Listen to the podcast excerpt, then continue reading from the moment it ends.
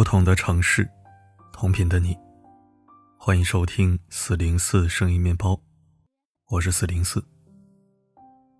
最近关注到一款热门综艺，令人心动的 offer。之前两季都是聚焦律师行业，这一季则是将镜头对准了医生。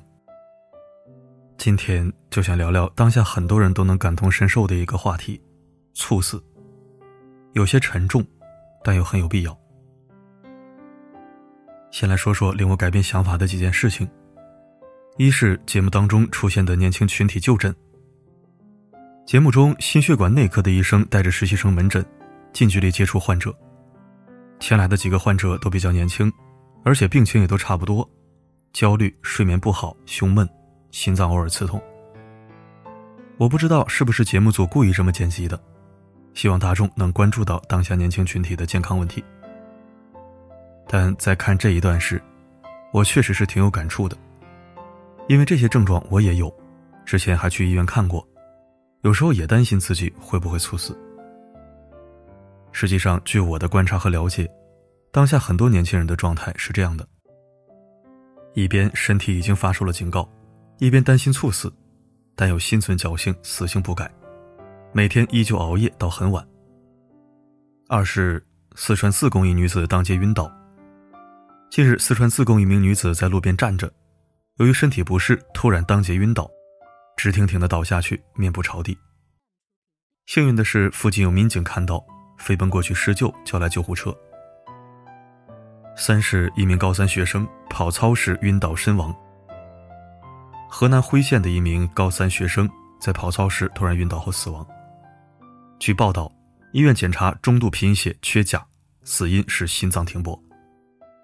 人民网还特意发了微博，向大众普及猝死发生前身体会有哪些信号，比如持续觉得胸口不舒服，爬楼或者走路稍微快一点就感觉胸闷气短，突然眼前一黑倒下几秒等等。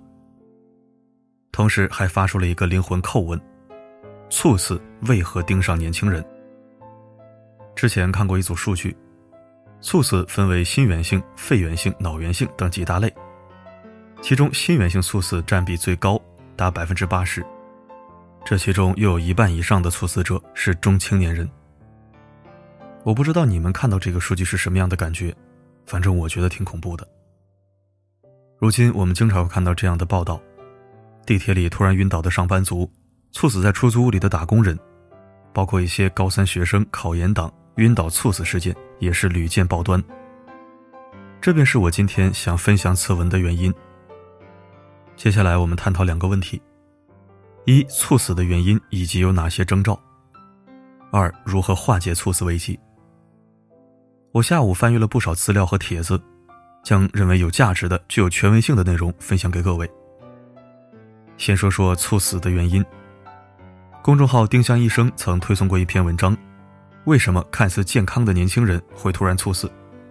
我将文章中的部分内容做以下摘录。猝死的原因比较复杂，但大部分都与心血管疾病有关。在引起猝死的众多原因中，最常见的是两类：心脏性猝死、脑源性猝死。在我国，每年心脏性猝死的人数约为五十五万，相当于每一分钟就有一个人因为心脏而猝死离世了。心脏性猝死的主要病因是冠心病，而脑源性猝死的主要原因之一，就是我们经常听到的脑梗。冠心病、脑梗，大家一定要记住这两个心血管疾病中高死亡率的名字。那么，到底什么因素使我们更容易患上心血管疾病？猝死又更偏爱哪些人呢？首先，第一就是不良的生活习惯，它是猝死的危险诱因。吸烟、饮酒、肥胖、久坐不动、不健康的饮食，比如长期不吃早餐、油腻的外卖、重口味零食等等。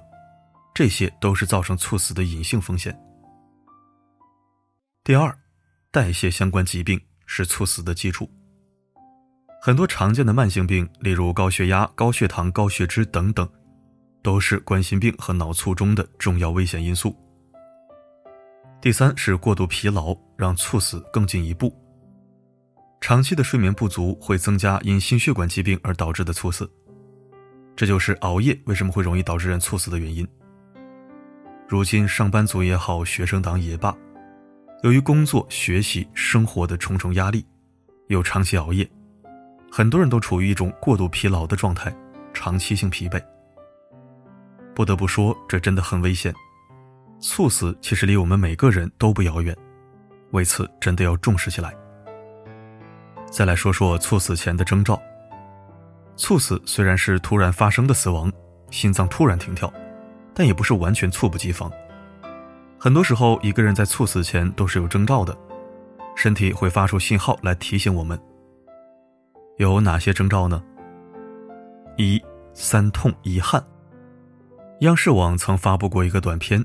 科普了猝死前的一种征兆，文字概括版如下：如果出现了剧烈头痛、胸闷或者腹痛三者之一，同时伴有大汗，这种情况有可能是严重心血管疾病的征兆，是非常危险的，要尽快呼叫幺二零来就诊。如果出现一侧肢体无力、麻木、说话不清楚、突然事物不清，往往提示脑血管病发作，也要及时呼叫幺二零。二、出现胸闷、胸部不舒服。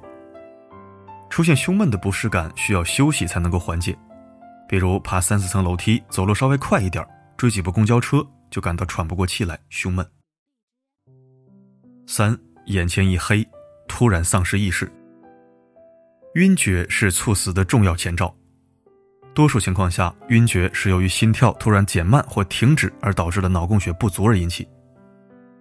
如果你有这种眼前突然一黑、丧失意识或者晕倒的情况，一定要非常非常重视，赶紧去医院检查，哪怕你很年轻。第四，心悸、心慌等心脏不舒服，出现心慌、心悸、心跳过缓这些心脏不舒服的迹象，也要重视起来。尤其是经常熬夜的人，通常都会有心悸、心慌的情况，严重时真的很可能会引发心脏停泊。第五，长期有疲惫感，身体始终处于一种疲惫乏力的状态。这种情况其实多数就是身体已经在发出警告了，告诉你要休息了。大概就是这么几种特征，相信很多人都有经历过。我希望大家不光要了解这些征兆，更重要的是要重视起来，不要仗着自己年轻或者心存侥幸。接下来，我们再看另一个非常重要的问题：如何预防猝死、远离猝死？其实，根据上面提到的一些诱因做出调整就可以。具体是有以下这么几种：一、生活作息健康，戒烟戒酒，不要熬夜，早睡早起，适当运动，清淡饮食，少吃重口味、重油腻的食物，少喝饮料等等。简而言之，就是要将我们的生活习惯调整好。身体状态也要调整好，不要过度肥胖或者劳累。第二，保持心情愉悦。我在很多资料上，包括令人心动的 offer 节目当中，都看到医生们对于情绪的重视，会嘱咐患者要保持心情愉快，心态要好。这肯定是有原因且重要的，所以我希望我们大家都能保持心情舒畅，不要总是生气，想开一点。另外，也不要给自己太大的精神压力。适当的躺平也没问题，做一条快乐的咸鱼挺好的。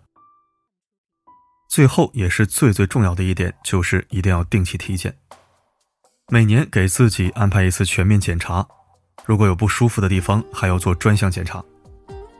最后的最后，给大家分享一个心肺复苏的急救操作，学会的人越多，不幸就会越少。视频在文章里有插入，希望在遇到突发情况时。我们都能够做到不漠视，及时伸出援助之手，帮别人就是帮自己。也希望看到这篇文章的朋友能转发出去，让更多人看到。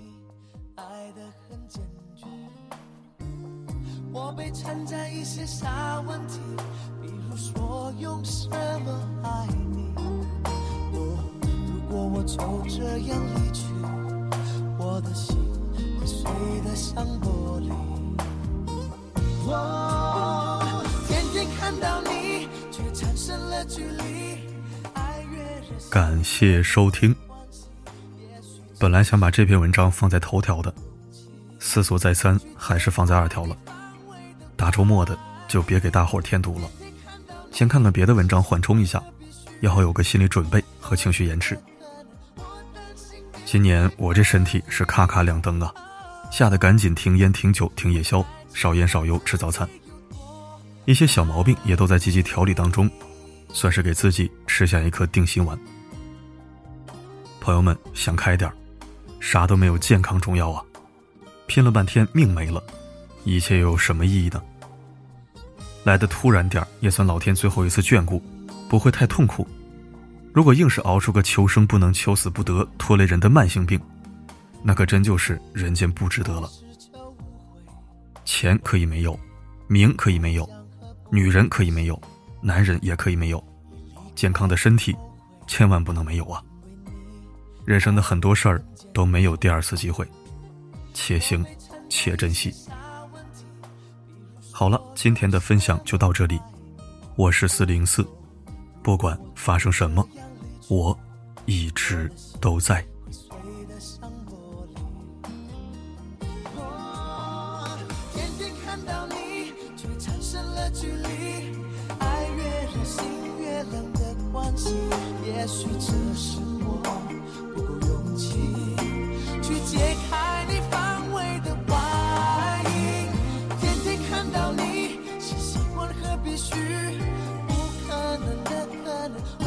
心面对分离，哦，我才知道自己有多爱你，天天看到你，却产生了距离，爱越热心越冷的关系，也许这是我不够勇气去解开你。